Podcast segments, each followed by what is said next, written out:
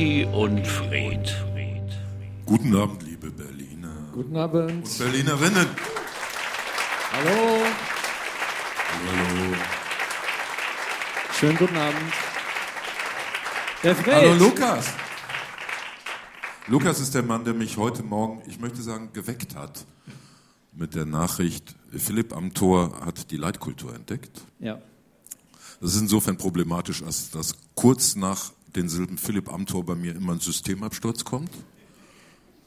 Weil ich dann immer nachdenke, wie konnte es geschehen, dass ein junger mecklenburgischer Rechtskonservativer in den vor 26 Jahren verstorbenen Körper von Heinrich Rühmann gefahren ist?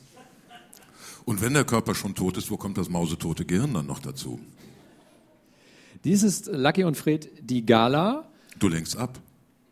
Ich dachte, ich führe mal ein in den Abend so ein bisschen. Ich wollte einführen in mein Leiden an der Welt. Ja, dazu kommen wir später noch. Dieses Lucky und Fred die Gala, äh, wir machen das inzwischen regelmäßig, meistens in Dortmund, das letzte Mal vor vier Wochen. Und wir haben gedacht, jetzt mit diesem Berlin-Termin vor der Brust, oh, vier Wochen, das ist weniger als sonst. Hoffentlich sind da genug Themen vorhanden. Ich muss sagen, ja, hat ganz gut geklappt. Es ging dann heute Morgen so weiter, dass während ich noch in meinem Heinz Rühmann Philipp Amthor Systemabsturz war, Lukas sagte, ja, Philipp, das ist ja überhaupt so ein Name. Es sind Philips im Raum. Oh. Menschen, die ihre Kinder Philipp genannt haben. Kurz ein bisschen absichern.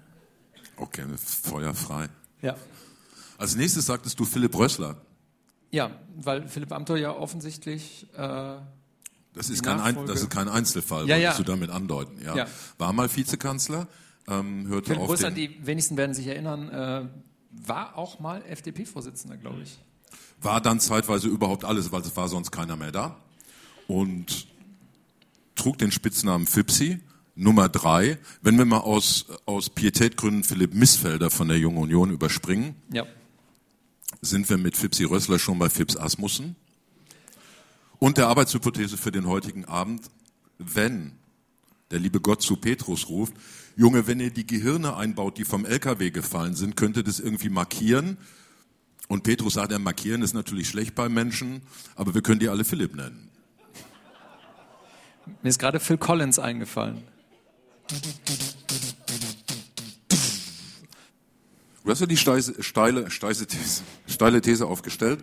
Ähm, erstens, dass du meine Versprecher rausschneidest, wie immer. Ja. Und zweitens, dass ganz schön viel passiert sei. Ja, vielleicht. Also, ähm, wie nennen wir es? Das Tschernobyl der deutschen Nachkriegspolitik? So.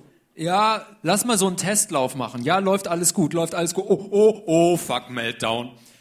Ähm, wie hast du diese Thüringen-Wahl wahr, wahrgenommen? Also die eigentlich ja total standardmäßige Abnickung des äh, Ministerpräsidenten. Also es gab um, ähm, ich glaube um 15 Uhr an diesem denkwürdigen Mittwoch einen Post von Kuttner, den ähm, wiederholte um 16 Uhr der liberale Europapolitiker Guy Verhofstadt und irgendwann abends hat ihn auch Ramelow rausgehauen und ab dann war wütendes allgemeines Extreme Indoor Nazi Vergleiching. Das ist eine Extremsportart, die kommt direkt nach Kitchen Climbing in Deutschland, sehr beliebt und seitdem ist eben Kemmerich, Hindenburg oder Hitler, Höcke oder The Fuck, I don't know. Das war das Erste, was mir äh, vor die Nase kam. Was ich faszinierend finde bei den Bildern, also Verhofstadt hat tatsächlich äh, das Höcke-Bild gespiegelt, damit es auch von der, von der Haltung ähm, exakt gleich aussieht. Also so. Was ich aber auch faszinierend finde, ist, es ist ja kein Zufall, also so dieses gesenkte Haupt. Und auch, wenn Du man. meinst auch die, die, die Locke Ich möchte auf die Locke, Die Locke genau, bei Höcke. Ich möchte auf die Locke von Höcke hinaus. bei Höcke. Jürgen Kuttner 15.07 er war der Erste. Ja, er also- war der Erste. Ja. Klasse. Einfach klasse. Weißt du, dass wir in Essen noch eine Hindenburgstraße haben? Ich glaube, in Berlin ist Hindenburg sogar noch Ehrenbürger und die haben da ein echtes Problem mit. Ich dachte, er ist jetzt weg. Wie ist die ist Beschlusslage? durch? Liebe Berlinerinnen und Berliner, haben Sie noch einen Ehrenbürger, Hindenbürger? Sehr schön. Dann besuchen Sie uns gelegentlich in Essen, wo an der Hindenburgstraße eine Frittenbude, die früher mal ein Westerwald war.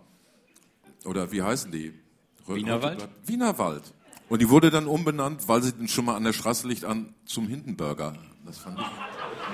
Das, Geht da das auch. Die selbst in Berlin Mit in die Moderne nehmen. Ja. Der Held von Tannenberg. Ähm, Warum heißt Hindenburg der Held von Tannenberg?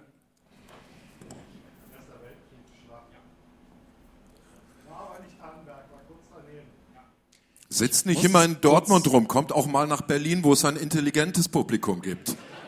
Und es war nicht gelogen. ich muss das kurz In wiederholen. Dortmund für kommt die auf Leute, die Frage eine halbe Stunde Pause. Ich muss das kurz wiederholen für die Leute, die jetzt vielleicht den Podcast hören und das nicht so gut äh, aus dem Saal nochmal raushören konnten. Schlacht, Erster Weltkrieg, war aber nicht Tannenberg, sondern knapp daneben. Ja. Und ähm, es, gibt, es gibt jede Menge Hindenburg-Dämme und Straßen. Also den Hindenburg-Damm nach Sylt gibt es ja auch noch. Und das Problem ist ja immer, wenn du so Straßen umbenennen willst, dass dann sich die Anwohner zum Beispiel beschweren, dass sie jetzt neue Visitenkarten und Briefpapier brauchen. Also jetzt vielleicht im Jahr 2020 nicht mehr so, aber so vor 40, 50 Jahren war das ein echtes Problem. Und deswegen geht man in manchen Städten dazu über und benennt die Dinger nicht um, widmet sie aber um. Also zum Beispiel, man könnte jetzt den Hindenburgdamm umbenennen, einfach nicht mehr nach dem Reichskanzler, sondern nach diesem Luftschiff und nach den zivilen Opfern. Nach der Frittenbude in Essen. Und dann heißt das Ding halt immer noch Hindenburgdamm, aber es geht halt um die Absturzopfer. Ich glaube, in Paris gibt es das so ähnlich. Da gibt es den Platz de la Concorde.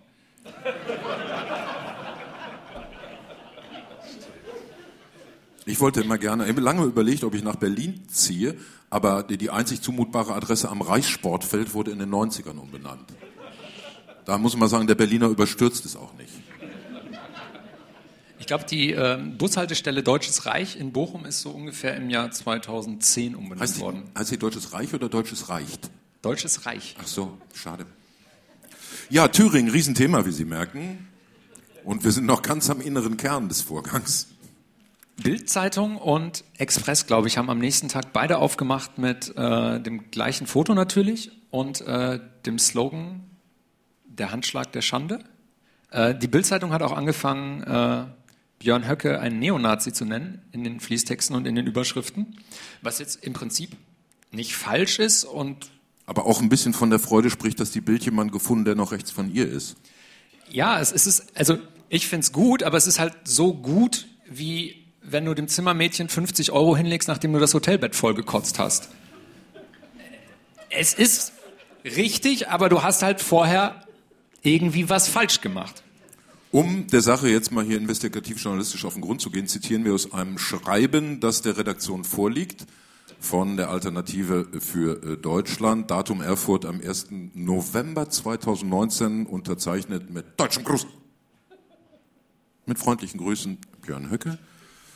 Und der äh, vorletzte Absatz heißt, aus diesem Grund biete ich, Höcke, Ihnen, CDU, FDP, Kemmerich Kinderhandschrift. Genau, in Kinderhandschrift. Der war ja Lehrer, der Höcke. Das ist ansteckend. Aus diesem Grund bitte ich Ihnen, Kemmerich, an, gemeinsam über neue Formen der Zusammenarbeit ins Gespräch zu kommen, eine von unseren Parteien gemeinsam getragene Expertenregierung oder eine von meiner Partei unterstützte Minderheitsregierung wären denkbar, denkbare Alternativen zum Weiter so unter Rot-Rot-Grün. 1. November 2019. Vor dem dritten Wahlgang lief in der Sondersendung des MDR eine Korrespondentenschalte, wo ein Reporter sagte, er habe aus dem Umfeld der FDP gehört, dass die ein bisschen Angst hätten, dass die AfD ihren Kandidaten aufstellt im dritten Wahlgang, den dann aber nicht wählt, sondern halt den FDP-Kandidaten und damit quasi der FDP-Kandidat gewählt wird durch Stimmen der AfD. Diese Angst trieb die FDP am Vortag der Wahl um. Inzwischen hat Mike Moring, äh, der scheibenweise zurücktretende CDU-Vorsitzende Fraktionschef in Thüringen, gesagt, er habe ja Kram-Karrenbauer angerufen und gesagt, puh, hier könnte man ganz schiefes Ding laufen. Woraufhin Kram-Karrenbauer gesagt hat, sie habe ja dann Lindner angerufen und gesagt, du, pass mal auf, dann könnte ein ganz schiefes Ding laufen. Woraufhin Lindner behauptet, er hätte dann ja Kemmerich angerufen und gesagt, also erstens, äh, Kernfrage, gibt es in Thüringen schon Telefon? Sonst hätten die auch direkt telefonieren können. Und die komplette Ursachenkette ist also im Moment, Moring ruft Kram-Karrenbauer an, die ruft Lindner an, die ruft Kemmerich an und dann geht es trotzdem schief. Was wäre gewesen, wenn Kemmerich in diesem goldenen Moment gesagt hätte, nee, ich nehme die Wahl nicht an? Dann hätte man ihn als Held der Demokratie gefeiert. Wir hätten ihn unter diesen Hindenburg-Helm nicht montiert. Nee. Nee. Fällt dir eigentlich aus, dass Kemmerich aussieht wie, ich will es nicht sagen, aber Kubicki nach einer Chemo? Denke, die kommen auch aus einem Linke. ähnlichen Labor. Kubicki hat gratuliert als Erster. Ja. Hat sich gefreut, dass seit 1900, ich glaube 1949 in Baden-Württemberg äh, Reinhard Meyer, ich sag's jetzt selber, weil die Berliner brauchst nicht fragen, die wissen das. Ja. ja der einzige FDP-Ministerpräsident bis dahin. Ich glaube, es ist aber trotzdem jetzt der Rekord für äh, kürzeste Ministerpräsidentschaft. Ähm, wird ihm auch niemand streitig machen wollen. Hoffe ich einfach mal. Ja, dieser Kemmerich, der war dann am nächsten Morgen ähm, natürlich im, im Fernsehen geschaltet, im ARD-Morgenmagazin, und wirkte so ein bisschen so, als ob er erstens nicht geschlafen hätte. Wunder. Und zweitens, der wirkte tatsächlich so, als ob er überhaupt nicht wüsste, in welchem Film er sitzt, was da abläuft, wer er ist, wie sein Name lautet und sowas. Glaubst du dem das? Also, wie wirkt er auf dich? Man kannte ihn bisher nicht und man möchte ihn auch sofort wieder vergessen, aber Ich meine, glaubst du, dass der Mann sein Vermögen gemacht hat mit einer Friseurkette? du weißt, dass wenn es in einer Stadt zwei Friseure gibt, dann gehst du immer zu dem, der die schlechtere Frisur hat, weil der wird ja von seinem Kollegen frisiert. Das ist eine Logik hart in der Nähe der thüringischen FDP. Also das kommt ganz schön Ja. not bad. Also, ähm, das war ein, du sagst das Tschernobyl der deutschen Nachkriegspolitik, ein Beben, man sagt ja dann schnell und gern ein politisches Beben, das nun inzwischen weggehauen hat, irgendwie ja Herrn Kemmerich, der nur noch äh, geschäftsführend da vor sich hin verwest, ähm, Herrn Moring, nun auch Frau Kramp-Karrenbauer von Parteivorsitz und sowieso noch nicht ausgesprochenen Kanzleransprüchen. Und was denn noch so? Ist so ein bisschen so erweiterter Suizid, ne? Also einfach mal alle mitnehmen. Das mit den Lemmingen soll ja eine Disney-Fälschung sein. Ach, die heißen eigentlich Kämmerlemminge oder wie? Was passiert jetzt da? Ich habe keine Ahnung. Also der, der Plan ist ja jetzt, dass Herr Ramelow äh, wieder in die Bütt steigt, ähm, vorher allerdings nochmal mit CDU und FDP spricht, wie er es vorher auch schon getan hat, und sagt, aber diesmal unterstützt ihr mich wirklich, ne? Und die sagen dann, ja, ja, klar, haben wir ja Äh, letztes Mal auch schon gesagt. So, Voll so. äh. Ja. Ist dir eigentlich aufgefallen, dass politische Freunde Ramelow sagen, politische Gegner Ramelow? Dann ist die ARD-Aussprachedatenbank politischer Gegner, Ja, eben. weil da steht Ramelow drin. Oder wie Bodo Ramelow auf die Frage, sagen Sie mal, Bodo, ungewöhnlicher Vorname, immerhin nicht Philipp, aber ähm, ernsthaft antwortete, ja, äh, unsere Nachbarn hatten einen Hund und meinem Vater gefiel der Name. Gut, dass er nicht Blondie heißt. Also, Bodo Ramelow äh, war äh, HBV, Handel, Banken, Versicherungen, ähm, Gewerkschaftssekretär im Westen in Frankfurt. Ich glaube, Karstadt oder Kaufhof oder irgendwie sowas. Ist katholischer und praktizierender Christ und eigentlich, ja, schon, sagen wir mal, das menschliche Antlitz der Linkspartei. In nirgendwo könntest du so einfach sagen, ja, Linkspartei ganz böse, aber mit dem Ramelow können wir es doch machen. Und nirgendwo ist die AfD so eklig wie in Thüringen. Also warum jetzt nicht wann? Ich glaube, dass die CDU, wenn sie, was jetzt geplant ist, den Fraktionszwang aufheben, locker die Stimmen für Ramelow zusammenbringt. Wahrscheinlich. Man hat auch gemerkt, tatsächlich an dem Tag ähm, dieser Wahl, äh, mittags waren die Politiker-Statements von CDU noch, wir werden nicht mit Extremisten rechts und links zusammenarbeiten. Weil das ist ja diese Aussage, die seit Jahren immer wieder kommt. Ähm, die, diese Hufeisentheorie, benannt nach der Bochumer Altmännerkneipe Hufeisen, weil nur da kann man auf so eine bescheuerte Idee kommen. Das heißt, dass es so eine Mitte gibt und an den Rändern sind die Extreme und die Mitte ist aber immer in der Mitte und wenn sich das, die Extreme verschieben, dann verschiebt sich aber auch die Mitte. Bleibt aber die Mitte. Also wir können das gerne da nochmal am Tresen Du sprichst jetzt so aus, aus der Perspektive der Arbeitsgemeinschaft kritischer Polizisten in der NSDAP. Ja. Und ähm, im Laufe des Tages verschob sich aber diese Aussage, wir werden nicht zusammenarbeiten mit den Extremisten rechts und links auf, wir werden nicht zusammenarbeiten mit den Ex Extremisten rechts. Und dieses links sickerte so aus den offiziellen Statements heraus.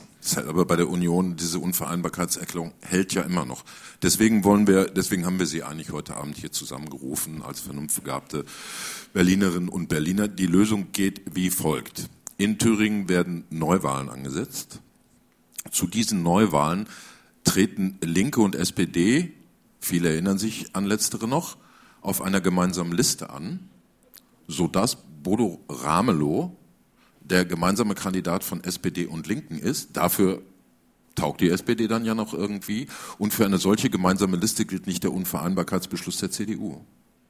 Arme hoch, wer ist dafür? Hast du dir das gerade ausgedacht oder hast du es irgendwo gehört? So. So retten wir Thüringen. Danke. Mikro? Das ist geil, oder? Es ist auch mit Mikro geil. Das ist dein Plan. Ja. Das ist, äh, so habe ich's, äh, so habe ich, ich habe jetzt umgekehrt Kemmerich angerufen, der sagt es Lindner, der telefoniert dann mit Kram Karrenbauer. Die sagt es Moring und er sagt, ich bin gerade zurückgetreten. Schade. Eigentlich schade. Annegret Kramp-Karrenbauer hatte ja eigentlich versprochen, dieses Jahr keine Büttrede zu halten. Nach ihren Äußerungen in der Causa muss man sagen, das ist schiefgegangen. Hätte man, sie doch den Putzfrauenkittel angezogen, wenigstens. Mein Highlight ist der einstimmige Beschluss des Präsidiums der CDU Deutschlands vom 7. Februar 2020. Dann kommt eine längliche Büttrede von Putzfrau Gretel und unter Punkt 4. Wir erwarten, dass es eine Bereitschaft von SPD und Grünen gibt, einen Kandidaten oder eine Kandidatin zu präsentieren, der oder die als Ministerpräsident oder Ministerpräsidentin nicht das Land spaltet, sondern das Land eint. Semantisch bleibt unklar, ob die Kandidatin als Ministerpräsident, der Kandidat als Ministerpräsidentin, aber lassen wir das mal, das musste ja jetzt auch schnell raus, hat aber nochmal auf einer zweiten Ebene so einen Binnenscherz, dass die CDU im Thüringischen Landtag 21 Sitze hat, Grüne und SPD zusammen 13 Sitze haben und die jetzt den Ministerpräsidenten liefern sollen. Könnte man sagen. Nachdem die FDP mit fünf Sitzen den Ministerpräsidenten gestellt hat, wäre das ja ein Schritt in die richtige Richtung höflich formuliert bedeutet dieser Punkt 4 eigentlich, wir haben zwar 21, aber das sind alles Pfeifen. Es ist auch, also ich glaube, du wirst kaum einen Ministerpräsidenten finden, der bessere Umfragewerte hat und bessere Beliebtheitswerte als Bodo Ramelow. Ach so. Also von daher ist die Aussage, der das Land spaltet, ja halt auch einfach immer noch dieser Hufeisentheorie geschuldet. Das links nämlich irgendwie bäh ist. Mich macht das alles sehr traurig. Aber wir haben ja eine Lösung jetzt Ach. Diese, diese Tourette-Schübe von ähm, Annegret Kramp-Karrenbauer hieß sie, glaube ich, ne? Noch, ja. Haben ihn nochmal nachblättern lassen. Ähm, Grundgesetz, Artikel 115b. Nach Artikel 115b geht die Befehlsgewalt über die Bundeswehr im Verteidigungsfalle auf die Kanzlerin über. Also im Moment hat die Befehlsgewalt über die Bundeswehr Annegret Kramp-Karrenbauer. Also ich will nicht sagen, das ist ein Grund für einen Krieg, aber also Merkel hat ja Ähnliches mit der Befehlsgewalt über die CDU praktiziert, als sie remote aus Afrika, also wirklich so out of Africa, mal eben kurz gesagt hat, äh, nee, unverzeihlich war das ja, Wort. Also unverzeihlich. Ist nicht Was? die neue Single von Helene Fischer. Wird es aber. Wenn, wenn du sagst, äh, Schatz, das ist unverzeihlich, heißt das ja nicht, dass du die Beziehung aufhebst. Also im Grunde hat sie da immer noch gesagt, mach da, was da wollte, ich bin in Afrika. Vielleicht bleibe ich hier. Ja. Aber Merkel musste ja im Prinzip, das war ja wirklich, also in welcher Funktion hat sie das gemacht? Weil als Kanzlerin kann sie ja nicht den Ministerpräsidenten und den äh, Landtagsfraktionen da irgendwie erklären, wie das zu laufen hat.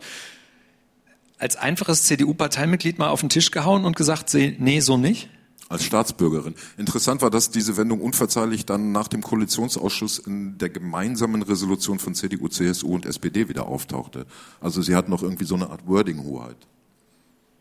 Ich finde, also ich glaube, Adenauer hat total an seinem Kanzler geklebt, hat dann versucht, das Grundgesetz zu ändern, den Bundespräsidenten mit zusätzlicher Machtfülle, so im Sinne von Hindenburg, auszustatten, damit er sich vom Kanzleramt ins Bundespräsidentenamt retten kann, um noch ein bisschen weiter zu regieren. Der hat völlig geklebt. Überspringen wir mal Ludwig Erd und den Spitzennazi Kurt Georg Kiesinger. Ähm, dann Brandt hatte Depressionen, der hat sich gar nicht drum gekümmert, wer nach ihm kommt. Schmidt hat auf den Tisch geklopft und sagt, noch bin ich der Herr in diesem Hause. Schröder hatte Testosteronschübe, die ihn, ich glaube, aus den Ohren spritzten. Ähm, und Kohl hat was besonders, wie ich finde, Infames gemacht. Er hat gesagt, klar, Nachfolgeregelung und hat dann allen die seinen Job haben wollten, ähm, Wolfgang Schäuble praktisch als rollende Schikane in die Waden geschubst. Woraufhin Schäuble selber die, wie ich finde, widerlich undankbare, aber irgendwie ja auch reale Aufgabe hatte, im Stern zu fragen, kann ein Krüppel Kanzler werden? Kein deutscher Kanzler bisher hat seinen Hof bestellt und ich lobe Angela Merkel dafür, sie hat's versucht. Das stimmt. Sie hatten auch gesagt, Berlin, Merkel eher keine Abläuse. Hm. Aber historisch absolut im Stoff. Stimmt beides.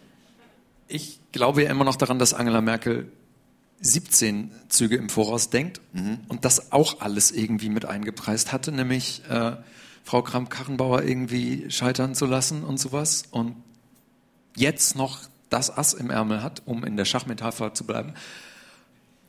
Und jetzt, ich weiß nicht, wer jetzt noch kommen soll, aber offensichtlich. Also ich bin, bin lange, war lange ein Anhänger der Verelendungsstrategie, dass das alleine Lüften des Deckels des CDU einen solchen personellen Übelgeruch erzeugt, dass nach ein, zwei Jahren die Leute sagen, Mensch, die Merkel könnte es doch machen, das wäre doch eine gute Idee. Und wir nähern uns diesem Punkt. Im Moment läuft es ja auf drei Kandidaten hinaus. Ja. Äh, nämlich Jens Spahn, Armin Laschet und Friedrich Merz, hier im Bild von rechts nach links, äh, links nach rechts. Wow. Hey! Hat sich mein Photoshop gestern im Zug ja noch gelohnt. Ja. Ähm, hattest, du, hattest du gehört, dass das ein Audiopodcast ist, Lukas? Ja. Mhm. Was meinst du, wofür die Leute den Eintritt zahlen? Ähm, Armin Laschet oder wie er gestern äh, von Giovanni Di Lorenzo genannt wurde, Helmut Laschet. Können, können wir das bitte auch mit dem ansonsten sehr ehrenwerten Vornamen von Herrn Merz machen? Dass man hinschreibt, Philipp Merz honoris causa. ja, ja wäre mir lieb. Wäre mir lieb. Notiere das kurz. Ähm, also die drei, die lustigerweise alle aus Nordrhein-Westfalen kommen, mhm. so wie wir, ähm, sollen das jetzt unter sich irgendwie auskegeln oder sowas. Ja, und da das auf einem hervorragenden Weg ist, komplett schief zu gehen und eine riesige Schlammschlacht zu werden, sagt man jetzt, hey, halt, ähm, wir können es doch, Söder zum Beispiel sagt das, Kram-Karrenbauer zum Beispiel sagt das, die drei Beteiligten sagen das inzwischen, wir können es doch nicht machen wie die SPD und da eine ganz langwierige Hängepartie machen, sondern das Codewort heißt Teamlösung. Wir machen es wie die SPD, damals mit Lafontaine, Scharping und Schröder. Ah, die Troika. Ich, das war, ich wollte der Erste sein, der Troika sagt in dem Kontext. Herzlichen Glückwunsch. Ähm, oh. Ich glaube, äh, Scharping haben sie da gleich ruiniert und dann haben, ähm, haben sich äh, Lafontaine und Schröder gegenseitig in, eigentlich in eine Regierung rein ruiniert und dann auch gleich die SPD zerteilt. Kein schlechtes Ergebnis, das der CDU da bevorsteht. Wer ist dein Favorit? Meinst du, wen ich gerne hätte oder wen ich strategisch gerne hätte oder wen ich glaube, dass es wird? In der, in das Publikum wünscht, dass du diese Fragen in dieser Reihenfolge beantwortest. Okay. Und dass es dir dabei gelingt, den Namen Ursula von der Leyen unterzubringen. Das war ja eigentlich. Jetzt bin ich gespannt. Ursula von der Leyen war ja das von mir getippte Ass im Ärmel, das äh, Angela Merkel jetzt aber auf dem anderen Spieltisch in Brüssel äh, abgelegt hat. Ja, ESC praktisch wieder. Ja, Deutsche Frauen. Thema. Julia Klöckner können wir streichen. Ich weiß da, ich mache jetzt schon mal so einen Cliffhanger und sage, ich habe eine perfekte Lösung dafür. Aber mach erst mal. Also Armin Laschet hat sich ja Hashtag Umweltsau äh, bei den Alten ähm, angebietet. Also der hat erkannt, äh, junge WählerInnen erreichen wir sowieso nicht. Äh, ich gehe voll auf die Seniorenunion. Also ich ähm, spreche einfach die Leute da draußen an, die Letztwähler, ähm, und möchte, dass die möglichst bei uns das Kreuz machen. Ähm, das ist eine kluge Strategie, glaube ich, weil ich tatsächlich mir nicht vorstellen kann, dass die Union in den nächsten 20 Jahren bei jungen Wählerinnen und Wählern irgendwelche Erfolge feiern kann. Das heißt, der konzentriert sich sehr darauf, so dieser, dieser nette Onkel und sowas zu sein, so ein bisschen rheinisch. Ist auch, ne, also der erste Kanzler der Bundesrepublik kam aus dem Rheinland, warum nicht der letzte auch? Ähm, und wenn Sie es versuchen wollen, der Beitrag Aachens zur deutschen Geschichte. Die Printe an sich, lecker. Karl der Große, Bundesgesundheitsministerin Ulla Schmidt und Armin Laschet. Möchte jemand mal eine grafische Linie ziehen? Wie sähe sie aus? ich würde sagen, Peak bei 800, ne? Der Armin Laschet, das ist praktisch ähm, Angela Merkel als Junge aus Aachen. Das ist auch ein bisschen sein Problem. Deswegen hat er jetzt bei der Münchner spaßeshalber völlig irrtümlich sogenannten Sicherheitskonferenz auch gesagt, dass er in der Europapolitik hat er schon eine andere Meinung und würde gerne mit dem Macron, ähm, um sich irgendwie abzuheben. Also mehr, äh, Laschet wird es nicht, weil zu viele in der Union jetzt eine Änderung wollen. Nächster Vorschlag. Jens Spahn glaube ich einfach nicht. Das ist so ähm, tausendmal dabei, bitte nicht wieder wählen oder wahrscheinlich in, in 20 Jahren irgendwie so. Wenn er Aufgewachsen im Westmünsterland, ziemlich genau zwischen der Nuklearversuchsanlage Gronau und der holländischen Grenze. Dieses Berliner Publikum, das ist in Geografie so unfassbar gut. Bisschen weiter südlich hat es gesagt. Das südliche Westmünsterland? Ostwestfalen oder womit kommt ihr mir jetzt hier? Ja. So, liebe Berliner. Liebe Berliner, ihr habt euch jahrzehntelang über die Schwaben aufgeregt, aber ich sage. Ich wollte es gerade sagen. Münsterländer nochmal einen drauf.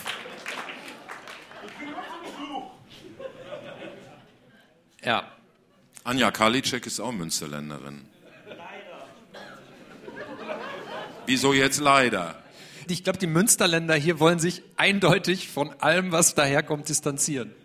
Ist, was, sehr nette Hunde. Ja, der kleine Münsterländer Vorstehhund in braun-weiß. Oder soll es eher der große Münsterländer Vorstehhund sein? Beide stammen ja vom Heidewachtel ab. Schulterhöhe etwas höher und der große Münsterländer, wie wir alle wissen, schwarz-weißes Fell. Was soll es denn nun sein? Hermann Lönz. Ja, so wie Heinz Rühmann in Philipp Amthor gefahren ist, ist Hermann Lönz in mich gefahren. Aber versuchen Sie es nur. Nach der Show gibt es mal eine Telefonnummer. Wenn Sie mal bei Günter Jauch sitzen, können immer reden. Du Hast du dich auch gut vorbereitet auf den Abend? Du weißt ja nicht, was die Leute wissen wollen von uns. Und ich sag noch, boah, ich schlag lieber noch mal den kleinen Münsterländer Vorstehhund nach. Bringselverweis mit Raubzeugschärfe. Wer weiß das denn heute noch? Okay. Ich überlege noch die ganze Zeit, wie der Weimaraner und die sogenannte Republik da reinpassen, aber ähm, du nicht, wolltest... Nicht zu verwechseln mit der unbekanntesten CDU-stellvertretenden Vorsitzenden aller Zeiten, die aus dem oldenburgischen Münsterland kommt. Das ist dann nämlich nicht mehr Nordrhein-Westfalen, das ist schon ähm, Niedersachsen. Wie heißt die unbekannteste stellvertretende CDU-Vorsitzende? Bitte? Rea. Ja, Vorname? Hab ich vergessen. Ah, ah, ah, ja, ja. Googeln Sie einfach bei, bei, bei Google Bilder. Achter Platz im oldenburgischen Annie Lennox Ähnlichsee-Wettbewerb. Und finden Sie Silvia Breer. Ist seit zwei Monaten stellvertretende CDU-Vorsitzende. Dann wird die wahrscheinlich Kanzlerkandidatin. Also Jens Spahn ist ähm, islamophob, ist ähm, jetzt, ich glaube, im Amt wirklich ein bisschen angelernt, sozialpolitisch orientiert.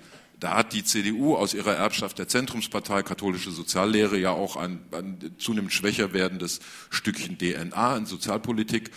Und er ist bekennender Schwuler und ich glaube, das ist eine zu krude Mischung für diese Partei, gerade vor dem Hintergrund des Altersschnitts. Also sparen wir jetzt auch nicht.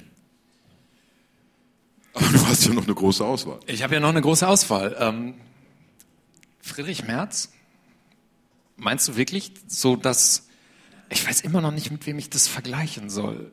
Äh, mit äh, Mario Götze oder auch Lars Ricken. Also ganz am Anfang der Karriere mal eine Bude gemacht, aus Versehen eigentlich, Ball vom Kopf gekriegt, Patsch drin, Jubel. Und dann viele Jahre schwere Krisen und jetzt wird er doch im fortgeschrittenen Mannesalter im Grunde nur noch eingewechselt, wenn ein Elfer zu verballern ist, was er zuverlässig macht, patscht daneben, dann läuft er beleidigt raus und unter der Dusche beschimpft er alle, die schuld sind. So. Und ich denke, wenn du so Herrn Trump gegenübertrittst oder Herrn Putin oder Herrn Erdogan, dann gnade uns Gott. So. Ähm, Hast du eine Frau im Lager für die CDU? Nee, aber es, es gab ja noch eine Frau, die es rausgerissen hat nach dieser Schmach, nach dieser Wahl von Herrn Jämmerlich. Die Schmach von Erfurt. Das Kämmerling. Klingt auch schon fast wie so ein Fußballspiel. Ja. Welche? Strösschen. Sehr geehrte Damen und Herren,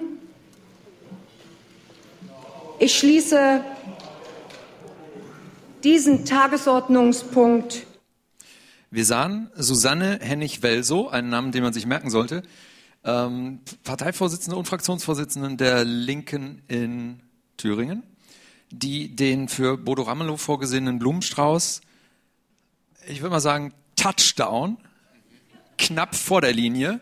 Ähm, also während man Herrn Kämmerling da immer noch sieht, der grafisch seine Hände in Unschuld wäscht und die ganze Zeit die Hände so reibt, muss man auch mal drauf achten, schmeißt die da, also schmeißen ist auch das falsche Wort, droppt einfach diesen Blumenstrauß da so vor ihm hin und er so, mm, ja. Und was ich super schön finde, ist, ist mir erst gestern aufgefallen, wenn man die, die Bilder danach sieht, so wie Höcke und sowas da hinkommen und sowas, die ganze Zeit liegt da dieser Blumenstrauß. Und ich so, ja, okay, wenn er den jetzt aufgehoben hätte, wäre ein noch schlechteres Bild gewesen. Also beim Kölner Rosenmontagszug kommt am Dienstagmorgen ein Besenwagen. Das, wir können für Thüringen ausschließen, dass es so eine Art Slowfood-Version von Karnevalsbrauch ist. In Köln kennen wir es ja nicht anders. Strüsse, rums, und dann liegt der ganze Dreck auf der Straße. Nee, hat sie schön gemacht. Ist aber natürlich auch ähm, dem Populismus mit Populismus austreiben. Ne? Also, what's next? What's been before, also keine zwölf Stunden vorher, anderer Ort der Welt, bisschen anderes Setup, aber auch irgendwie so ähnlich. And God bless America. Thank you very much.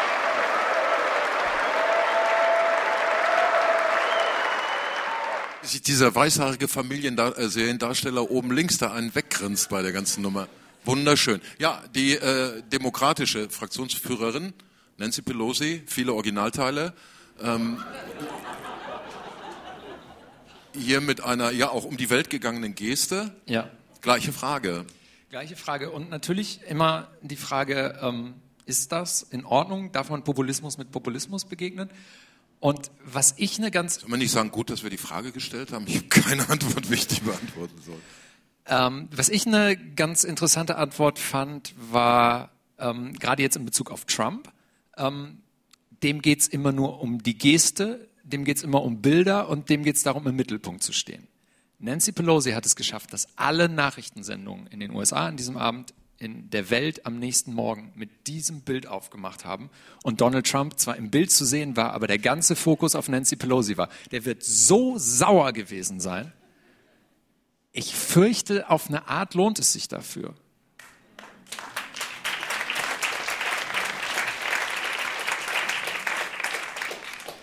Stehen diese Frauen, Susanne Hennig-Welso und Nancy Pelosi, auf irgendeine Art in der Tradition von Beate Glasfeld? Ja, dann sind wir wieder bei Kiesinger, denke ich. Es gibt übrigens kein Videomaterial. Natürlich. Von der Ohrfeige Glasfelds für Kiesinger. Nein. Mhm. Und es gibt aber auch kein brauchbares Foto. Es gibt halt, wie er sich das Gesicht hält, so bisschen Ronaldo-mäßig. Ich denke, ich denke, unsere extrem gut gebildeten Berlinerinnen und Berliner haben einen kleinen, ich sag mal, einen Faktenblock vorbereitet. Wer war Kurt Georg Kiesinger? Münsterländer halten die Fresse jetzt.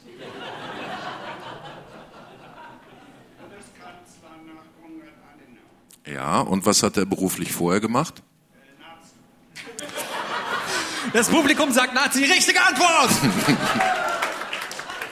ja, so geht liberaler und unabhängiger Journalismus. Ich war beim Arbeitsamt, wir haben nichts zu tun, haben Sie eine Stelle für mich? Ja, Sie können doch Nazi werden. Das ist ein wachsender Markt in Deutschland. Kurt Georg Kiesinger war äh, Beamter im Reichsaußenministerium. Und das Geile daran ist, dass du das nicht vorbereitet hast. dass du dich nicht seit einer Woche drauf gefreut hast. Es ist mir in diesem Moment eingefallen. Ja, ja, ja. Und äh, Goebbels, dessen Tagebücher echt sind und nicht von Konrad Kujau äh, gefärbt, beschreibt die schwierige Rolle des jungen Beamten Kurt Georg Kiesinger, NSDAP-Mitglied seit den frühen 30er Jahren, weil Goebbels gerne die Propaganda für das Ausland, für sein Propagandaministerium hätte. Ribbentrop, der Außenminister der NSDAP äh, Hitlers, immer aber sagt, naja, Auslandspropaganda, ich bin ja der Außenminister, das macht mein Kurt Georg. Das ungefähr war die Rolle von Kurt Georg Kiesinger. Äh, es hat die CDU nicht gehindert, vielleicht sogar befleißigt, 21 äh, Jahre nach der Befreiung zu sagen, ja, hochrangiges NSDAP-Mitglied, wichtiger Ministerialbeamter kann man schon mal zum Bundeskanzler machen. Und deswegen hat Beate Glasfeld ihm eine gescheuert. Ich habe es jetzt mal in meinen Worten zusammengefasst, weil Sie kein Mikro haben. Warum sind es immer Frauen, die so den coolen Move landen? Warum kannst du 21 Jahre nach der Befreiung Bundeskanzler werden? Aber 30 Jahre nach der Wende nicht Ministerpräsident. Weil er nicht in der CDU ist. Bei Linken immer doppelte Frist. Ja. Ne? Weil Bodo Ramelow war ja nie in der SED und auch nie in der PDS. Und bei dem gilt das dann trotzdem. Ja. Hm. Was? Kleiner Münsterland werden übrigens, wenn Sie einen kleinen Münsterländer finden, schauen Sie immer mal nach, werden im rechten Behang tätowiert. Das ist die Zuchtbuchnummer drin, dann können Sie sagen, ist der überhaupt eingetragen? Ja. Oder ist es hier Epagnol Bretagne? Ja. Oder irgend so ein Mischling? Das ist auch nicht alles ein kleiner Münsterländer, was wie ein kleiner Münsterländer aussieht. Das denkst du dir doch gerade alles aus, oder? Das ist, äh, das ist nicht die Doktorarbeit von Frau Giffey. Das ist Faktenwissen hier heute Abend. Auf dem Zettel steht das Wort, also fließender Übergang eigentlich, Semperopernball. Ja, da wurde sich sehr aufgeregt, weil ähm, es sich die, wie heißen die, Semperisten? Semperfide. Semperfide immer treu. Ähm, es sich haben gelegen sein lassen, den äh, ägyptischen Diktator Al-Sisi mit irgendeinem Wanderpokal auszuzeichnen. Das ist einer von diesen Preisen, den kriegst du hinterhergeworfen, wenn du da hinkommst. Was es in dem Falle noch schlimmer macht. Gorbatschow hat davon eine eigene Turnhalle voll. Also irgendwie so den Dingsbums Medienpreis ist egal, hier sind 20.000 Euro für die Raisa Stiftung, komm doch mal. Ja, das war in Bochum. Der Steiger Award in Bochum und mhm. äh, der, der äh, bekannteste Preisträger im Prinzip in der Kategorie Europa, Recep Tayyip Erdogan. 2010, 11? Ich finde, ein unbeachteter Unterskandal daran war, dass nicht die ARD-Nachrichten-Ikone gesagt hat, naja, wenn er den Preis kriegt, kann ich den Kindergeburtstag da nicht moderieren, sondern die Begründung, warum Frau Rakes überhaupt in die Lostrommel kam. Weil nämlich im Vorjahr die Semperoper-Aktivisten, Preisverleiher gesagt hatten, Sylvie Mais hat das toll gemacht, aber für unser konservatives Klientel trat sie zu freizügig auf. Muss man da als Rackers nicht Frauensoli-mäßig, also ich als Frau denke dann schon, du kannst den Job doch gar nicht annehmen, von vornherein nicht. Ja.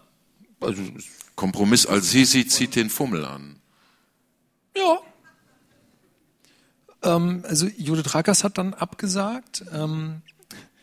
Wie auch die für sie eingesprungene Brisant-Moderatorin Mareile Höppner. Schlagersänger Roland Kaiser distanzierte sich, entschied sich nach der Entschuldigung, aber doch durch den Abend zu führen. Dann gab es noch weitere Absagen, es wurden dann auch keine weiteren Preise mehr verliehen.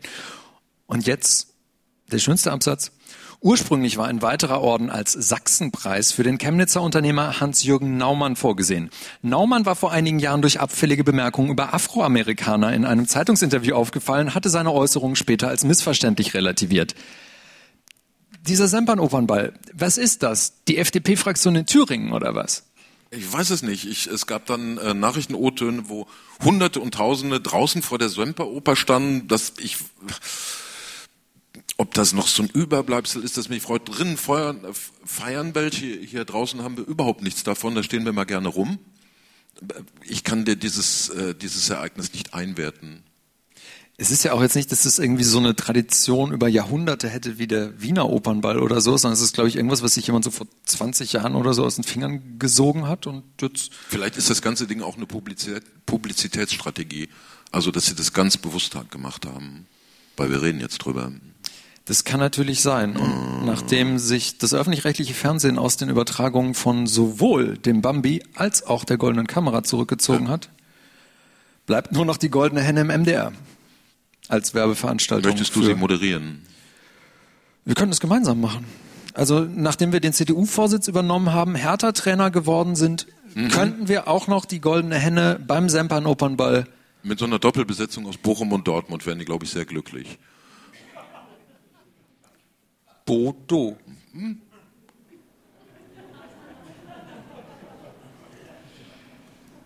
Schreibe ich mir auf.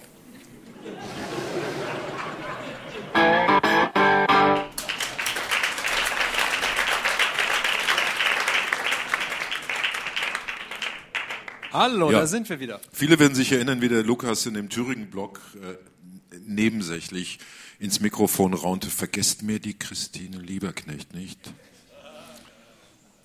Es ist das erste Mal so, dass ähm, während eines Podcasts ähm, tatsächlich die Nachrichtenlage sich dann auch nochmal. Ähm, Sie werden es alle bereits gelesen haben, ne?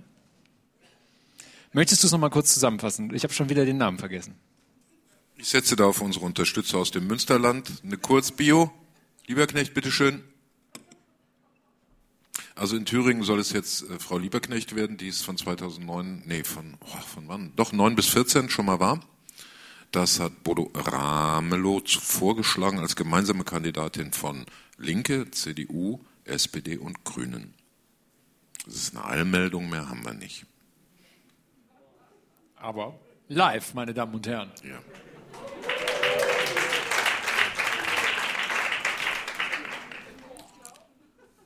Es ist ein bisschen gegen unsere Beschlusslage, dass SPD und Linke eine gemeinsame Liste bilden. Vielleicht bei der nächsten Wahl.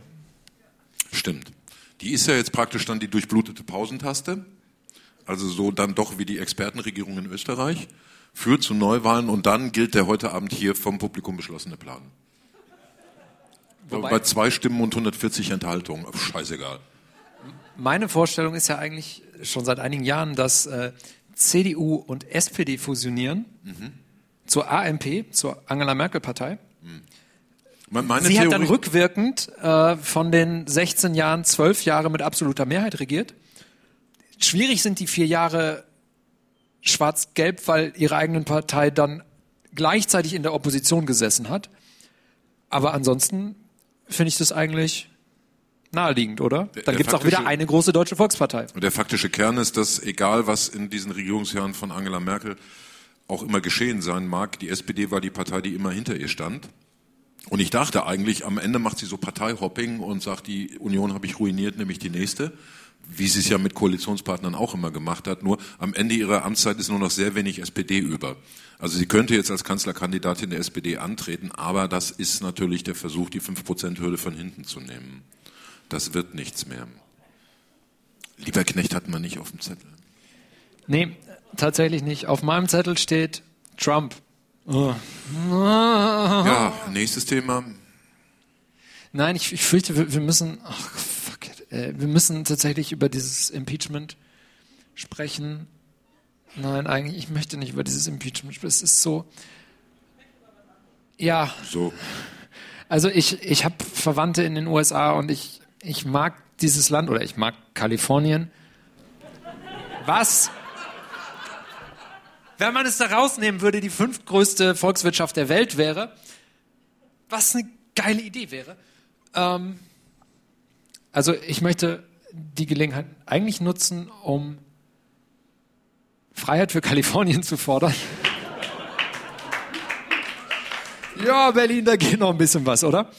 Ja, Trump, der dritte Präsident, der ein Impeachment-Verfahren hatte, der dritte, bei dem es keine Rolle gespielt hat. Nixon hat funktioniert. Also er ist wegen des, wegen des für, sozusagen für den Folgetag angekündigten Impeachments äh, am Tag davor zurückgetreten. Ich möchte eigentlich die Gelegenheit nur nutzen, um ein, ein Kurzreferat über, äh, über das Wort Watergate zu halten, Mach. beziehungsweise alle darauf folgenden Gates. Ähm, denn wir wissen ja, Watergate ist dieser Gebäudekomplex in Washington DC, in dem sich ein Einkaufszentrum und ein Hotel und Bürogebäude befinden. In diesen Bürogebäuden war das Büro der Demokratischen Partei, in welches irgendwelche Leute eingestiegen sind, um Informationen zu beschaffen über die demokratischen Kandidaten 1972. Und es ging dann direkt kurz danach, nach dem Rücktritt von Nixon, ging es weiter mit Vietgate, Koreagate. Mein Lieblingsgate, das Waterkant-Gate. Das war erstens wegen des Wortes so geil und zweitens, äh, weil es ja auch nochmal quasi die Wiederholung dieses Systems war, nämlich Dreck über den Gegenkandidaten herausfinden zu wollen. In Deutschland, Barschel, Engholm. Du weißt Bescheid. Sie natürlich auch. War dieses Impeachment nicht von vornherein eine Schnapsidee, weil es davon handelte, dass Trump Dreck über Biden herausfinden wollte und auf jeden Fall hängen bleibt, da stimmt doch irgendwas nicht mit Biden, der immerhin einer der demokratischen Präsidentschaftsbewerber ist? Sollte man nicht Impeachments machen, weil der trinkt, der ist doof, die Frisur glaubt keiner, sowas, Sachgründe? Naja, aber andererseits, wenn er Informationen sammeln wollte, um seinen möglichen Herausforderer Joe Biden irgendwie zu belasten, kann man ja sagen, hat er sich den falschen Herausforderer rausgesucht, weil also das nach den ersten Vorwahlen der Demokraten, dass Joe Biden jetzt nochmal irgendwie so richtig ins Rennen kommt, das sieht nicht danach Kannst du aus. diesen Buttigieg aussprechen? Buttigieg. Das ist, wie du natürlich weißt, ein alter maltesischer Name. Es Ja, gab natürlich. viele, viele Amtsträger auf Malta, die Buttigieg hießen. Wie hießen die? Buttigieg. Ich bin neulich wach geworden nachts mit dem Namen Amy Klobuchar im Kopf. Das ist eine andere von diesen 2000 KandidatInnen bei den Demokraten. Ähm, Wie würden die Amerikaner Christine Lieberknecht aussprechen? So, das geht eigentlich noch fast. Ramelow wäre geil. Ramelow. Ramelow. Ich habe mal, ich hab mal Weil irgendwann, Ramelows klingt irgendwie so nach so einer vierköpfigen Gesangsgruppe. Ja. So. ich habe mal irgendwann vor, es. vor vielen, vielen Jahren äh, so ein damals noch Dortmund-Spiel äh, in so einem illegalen Internetstream geguckt, äh, wo dann englischer Kommentar drauf war und die ganze Zeit immer Lewandowski. Und ich so, wer, wer, wer ist da am Ball? Lewandowski. Wer war am Ball? Lewandowski. Ja, Ja. Naja, klar. Wo hat Carsten Ramelow gespielt? Leverkusen. Sehr gut. Ja, das, Das zum Impeachment. Leverkusen und nicht Leverkusen übrigens. Aber ich wollte ja noch kurz das Impulsreferat zu Ende halten. Ach so. Es ging dann weiter mit dem Ich dachte, Whitewater ich hätte uns, aber bitte. Wäre es billig, wenn ich jetzt so Zettel zerreißen würde? Ja, schon, ne? Ja, Ja, ja, das hatten wir heute schon. Hat jemand Blumen da? Lukas, jetzt bleib bitte mal bei der Sache. Was war denn die Sache? Dein Kurzreferat. Mein Kurzreferat. Es ging dann weiter mit dem Whitewater Gate, benannt nach einem Immobilienprojekt in Whitewater, in welches Bill und Hillary Clinton verwickelt waren, und zwar von den 1970ern bis zu den 90er Jahren. Dann erinnern wir uns natürlich alle an das Monica Gate, was auch irgendwie total bescheuert ist, weil warum benennt man das nach einer 23-jährigen Praktikantin, die ausgenutzt wurde und wirklich nichts dafür kann und nicht nach dem Arschloch, das seinen Schwanz nicht in der Hose halten konnte? Ähm, dann ungefähr 2000 fängt es an. Du siehst, ich habe die Wikipedia-Liste Scandals Ending on Gate durchgearbeitet. Ab 2000 inflationär. Danach ist alles Gate genannt in den USA, aber auch in Deutschland. Das bekannteste natürlich. Ja, ich habe es gehört. Jetzt einmal laut sagen. Nipplegate, richtig. Sagt ihr was? Dingskirchen Jackson. Ja, Janet Jackson, auch wieder so ein Fall, wo die Frau an allem schuld war und nicht der Mann, der das Kostüm runtergerissen hat. Der war doch naiv. Das war doch eine abgekartete Nummer. Die wollten Presse und so. Ja, aber wessen. Karriere hat's ruiniert und wessen Karriere ist danach durch die Decke gegangen? Wer war denn der Mann? Justin Timberlake. Ja. Weiß ich Sagt dir nix, aber Nö. Also, für mich ist es.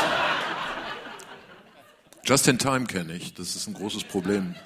Und Lieferstrecken zwischen dem Ersatzteil oder dem, dem Teileanbieter.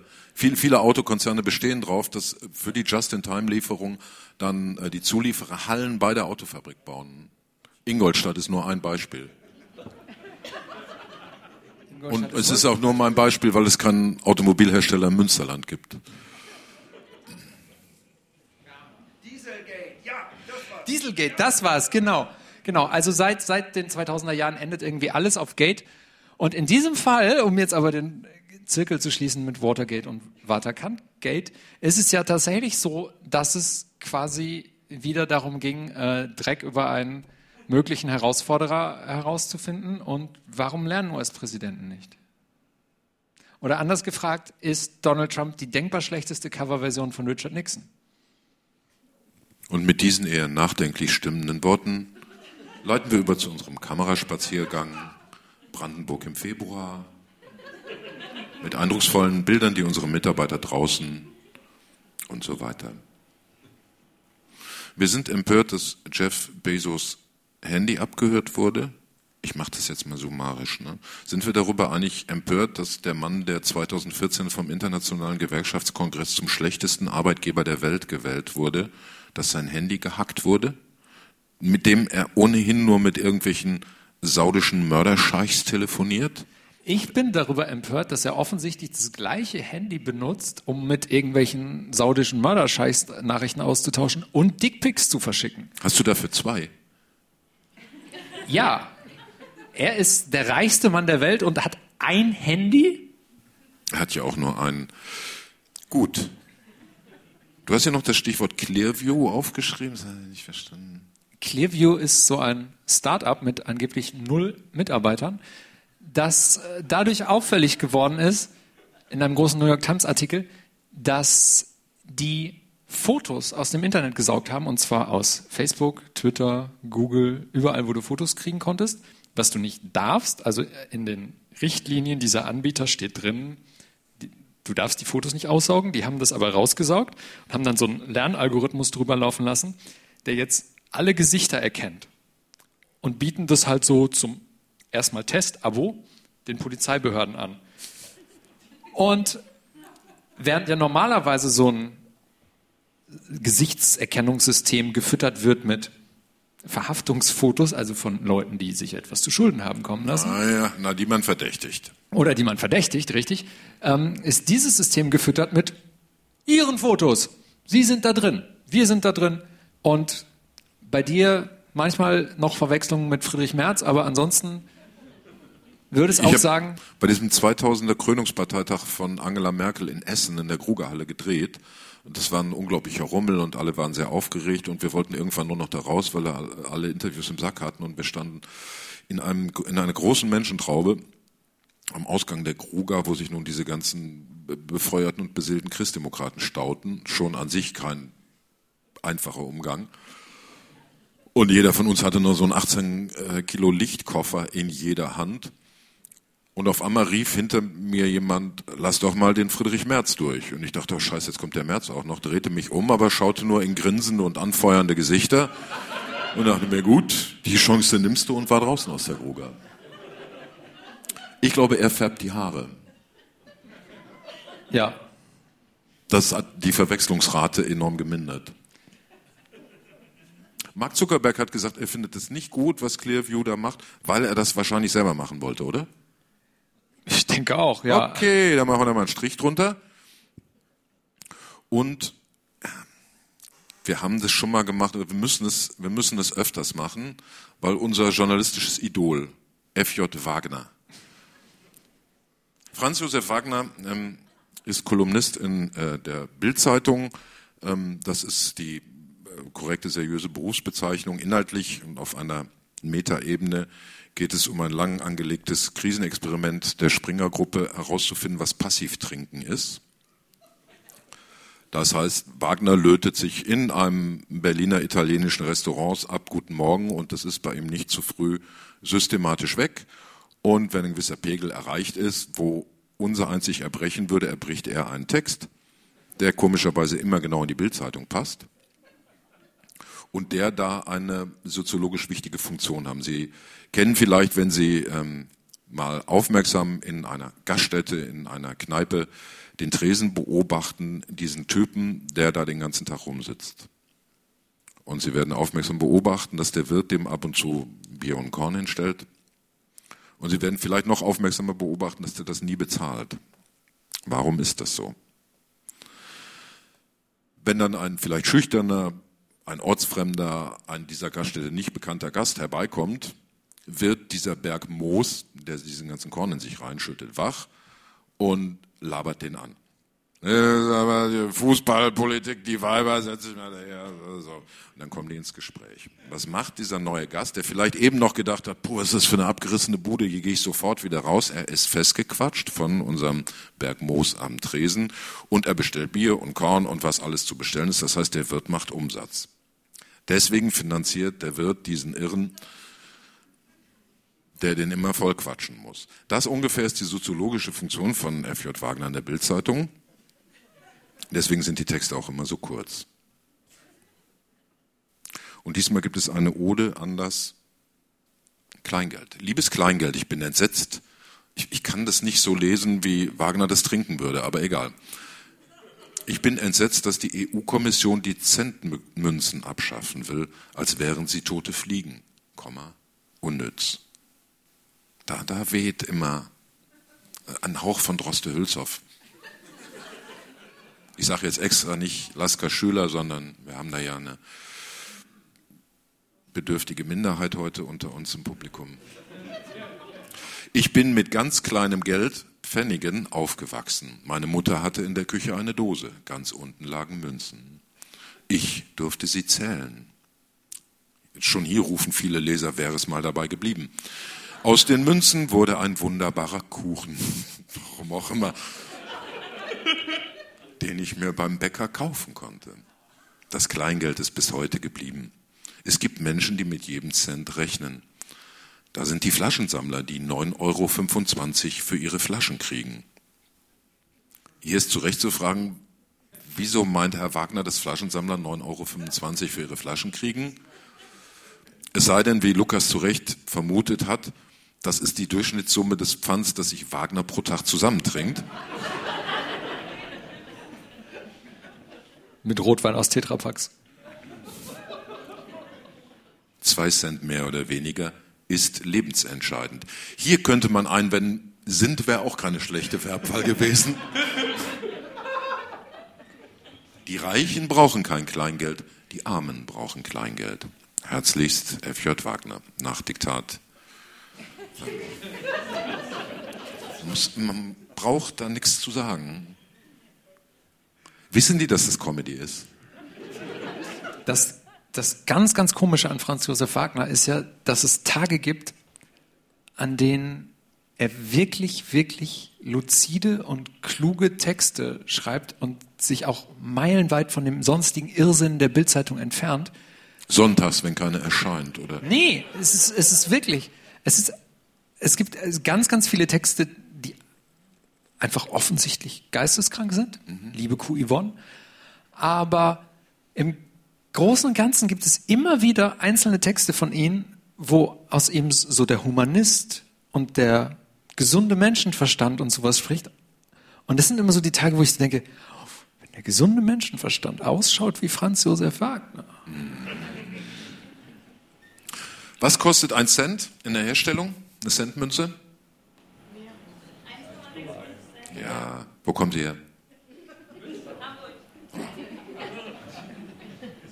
1,65 Cent. Korrekt. Deswegen äh, will die EU nach der Sommerzeit auch das Kleingeld abschaffen. Die ähm, niederrheinische Stadt Kleve hat es schon mal gemacht, hat überhaupt nicht funktioniert. Äh, in den Niederlanden ist es schon abgeschafft, in Italien teilweise, in Finnland auch, also die 1 und die 2 Cent Münzen dann wird immer gerundet und die CSU hat gesagt, es geht auf keinen Fall, die wollen das Bargeld abschaffen. Wie ist denn dein Verhältnis zu Centmünzen? Also ich habe gelernt, dass immer wieder äh, Centmünzen, also ein und zwei Centmünzen nachgeprägt werden müssen, weil ich glaube, 60 bis 80 Prozent davon einfach nicht im Umlauf sind. Äh, das ist richtig. Die überhaupt die Hälfte des Umlauf ähm, der Umlaufmünzen sind ein oder zwei Cent Münzen, äh, was da die Dinger in der Herstellung teurer sind als ihr Zellwert, ein unwirtschaftliches Geschäft ist. Sie werden oft verloren. Ich persönlich sammle die. Ich halte auch immer an, wenn ich irgendwo eins sehe. Das hat verheerende Folgen, weil je öfter man anhält, wenn man auf der Straße oder in der Tanke oder im Supermarkt oder irgendwo ein Cent sofort stehen bleibt, den aufhebt. Ähm, das ist mitten auf einer vielbefahrenen Straße als Fahrradfahrer immer wieder ein schönes Nahtoderlebnis und regt zur Überlegung an, was soll auf dem Grabstein dann draufstehen. Ähm, ich, würde, ich würde sie vermissen. Wer noch? Franz Josef Wagner. Ach so, ja.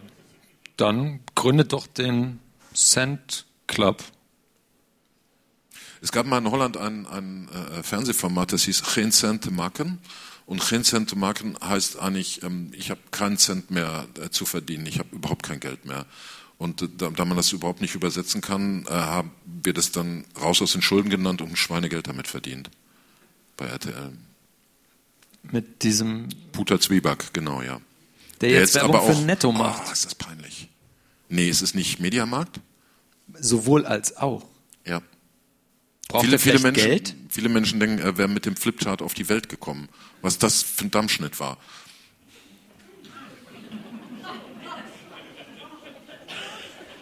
Und damit sind wir bei der Medizin. Schöne Überleitung. Möchtest du, möchtest du ein paar heitere Bemerkungen zum Coronavirus machen oder was ist dein Plan? Hast du Angst davor? Null. Oh, das ist ja, das ist aber schade, weil also der Spiegel hatte gehofft, dass du vielleicht Angst davor hast.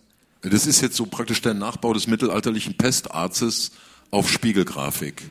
Ja, aber das ist, die Grafik ist natürlich unvollständig. Also wir sehen hier einen mutmaßlich asiatischen Menschen in voller Schutzmontur.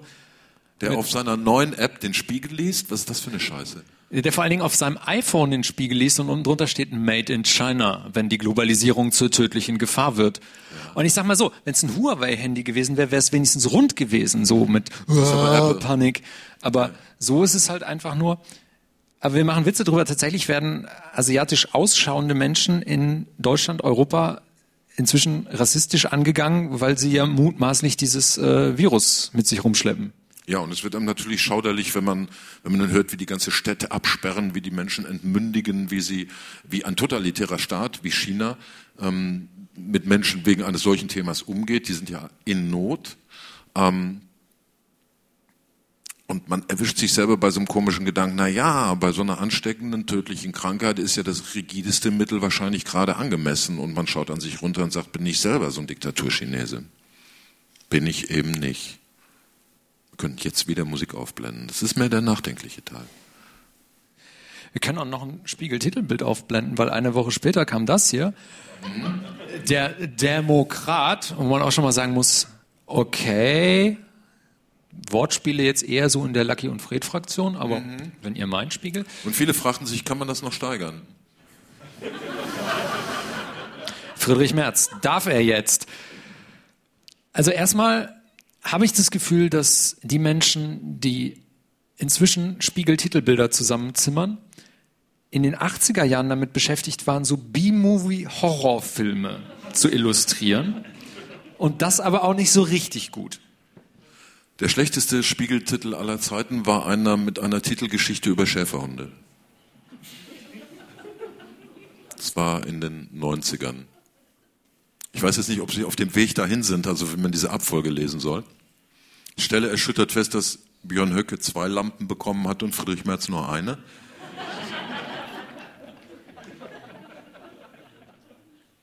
Aber alle drei Bilder werden nicht als Passfotos zugelassen.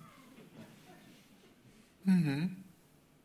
Ich sage das nur, weil ich gerade mit dem Bürgerbuch kaufst Bochum versuche. Kaufst du den Printspiegel oder das hast du wieder irgendwo im Internet geschossen? Ne? Bei, bei Clearview hast du gesagt, schick mir mal Spiegeltitel. Ja. Kaufst du den Printspiegel? Ich habe, glaube ich, einmal im Jahr 2007 oder 2008 einen Spiegel gekauft, weil ein großer Text über Michael Wendler drin war. Der man muss es sagen, wie ich auch aus Dienstlagen kommt. Wobei der kommt aus Oberloberg und da haben wir nichts mit am Hut. In unserer kleinen medizinischen Fachecke, im Gesundheitsmagazin, wollen wir noch uns empören darüber, dass die Firma Novartis 100 lebensrettende Dosen des Medikaments Zolgensma verlost. Auf den ersten Blick tolle Geste, weil eine Dosis kostet an die zwei Millionen US-Dollar. Auf den zweiten Blick, es gibt ein Medikament, das die ähnliche Wirkung hat, das man aber öfter einnehmen muss, das billiger ist. Und Novartis ist bisher nicht gelungen, dieses Medikament Zolgensma in Deutschland zugelassen zu bekommen. Da gibt es Prüfungsverfahren. Und deswegen sagen die, verschenken wir einfach mal 100 lebensrettende Dosen. Die relativ banale Frage, warum kostet das Zeug eigentlich 2 Millionen Euro pro Schuss, erklärt sich so, dass die Firma sagt, ja, wir hatten ja Entwicklungskosten. Wenn jetzt Mercedes-Benz bei jedem Auto sagen würde, ja, das ist ja eigentlich ein Serienprodukt, aber überleg mal die Entwicklungskosten seit 1885. Was wäre das für ein Preis? Volkswirtschaft und Betriebswirtschaft bin ich raus. Getränkewirtschaft ist okay. Soll ich einfach den Knopf drücken? Es war nicht alles schlecht. Es war nicht alles schlecht. Ja, wir haben uns belehrt äh, oder gewachsen an Ihnen, an unserem lieben Publikum, abgewöhnt die in der Studioversion notorische Schlussrubrik, wer im Berichtszeitraum so alles gestorben ist, wegzulassen, um die Leute nicht völlig deprimiert in den Abend zu entlassen. Stattdessen hatte Lukas die gute Idee, dass nach all diesen kritischen Anmerkungen und wissenswerten Hinweisen am Ende es uns gut stünde, auch etwas zu loben. So lob denn frisch vor dich hin, Gevatter. Junger Freund. Was hattest du denn so? Ich komme gerade tatsächlich angeb, angeb aus einer ähm, Produktionswoche mit äh, ihrem wunderbaren Stadtmitbewohner Kurt Krömer. Sie hätten heute auch noch kurz vor Lucky und Fred um 18 Uhr die Freischaltung der zweiten Folge von Shea Krömer äh, bei der RBB Mediathek oder bei YouTube erlesen, äh, erleben können mit dem Gast Raid Saleh. Da jubelt Berlin jetzt eher nicht so. Noch nicht, aber wenn am Ende einer 30-minütigen Sendung Kurt Krömer himself sagt, Saleh, Sie sind Comedy Gold, dann spricht der Kuchen und die Krümel schweigen.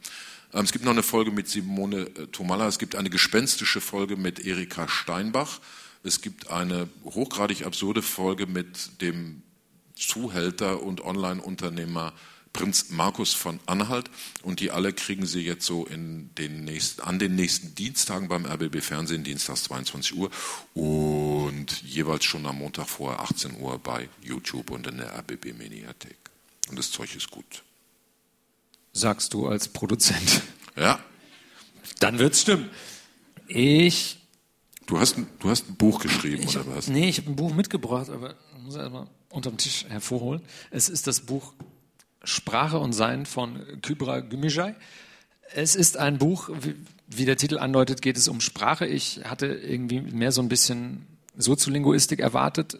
Sprache ist aber nur der Anfang des Ganzen. Es geht im Prinzip darum, was ist Sprache, wer spricht, wer benennt andere, also was ist, was gilt als Normalität und was wird benannt, weil es abweicht von der Normalität zum Beispiel Migranten oder sowas. Und es ist, es ist ein sehr persönliches Werk. Es geht also um Integration, um Migration, es geht um Feminismus, um den Islam und sowas. Und es ist ein sehr, sehr lesenswertes Buch für Menschen, die zum Beispiel nicht so genau verstehen, warum man das Zigeunerschnitzel nicht mehr Zigeunerschnitzel nennen sollte.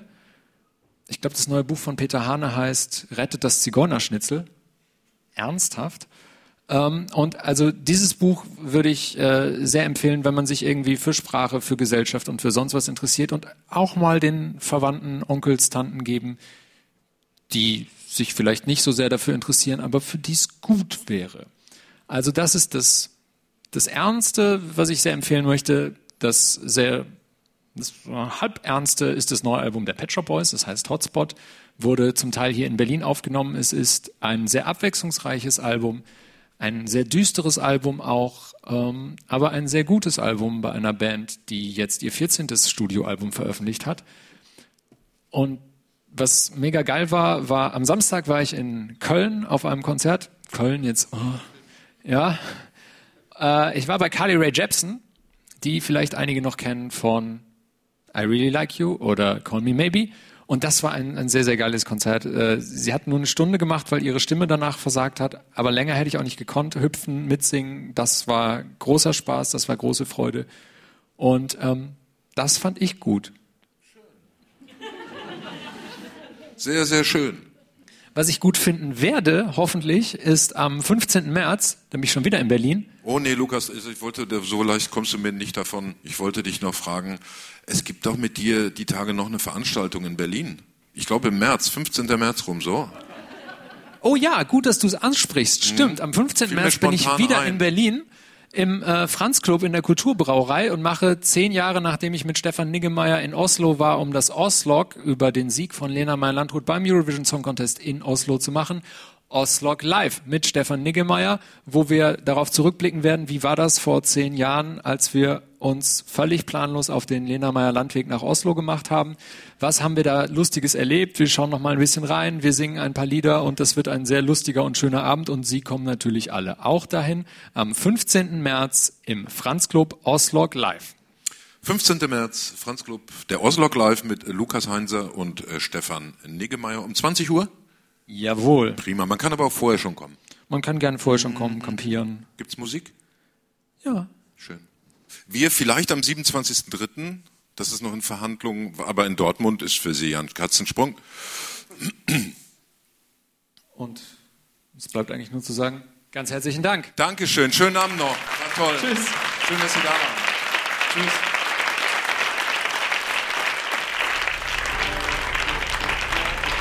Lucky und eine Produktion von Lukas Heinzer und Friedrich Küppersbusch.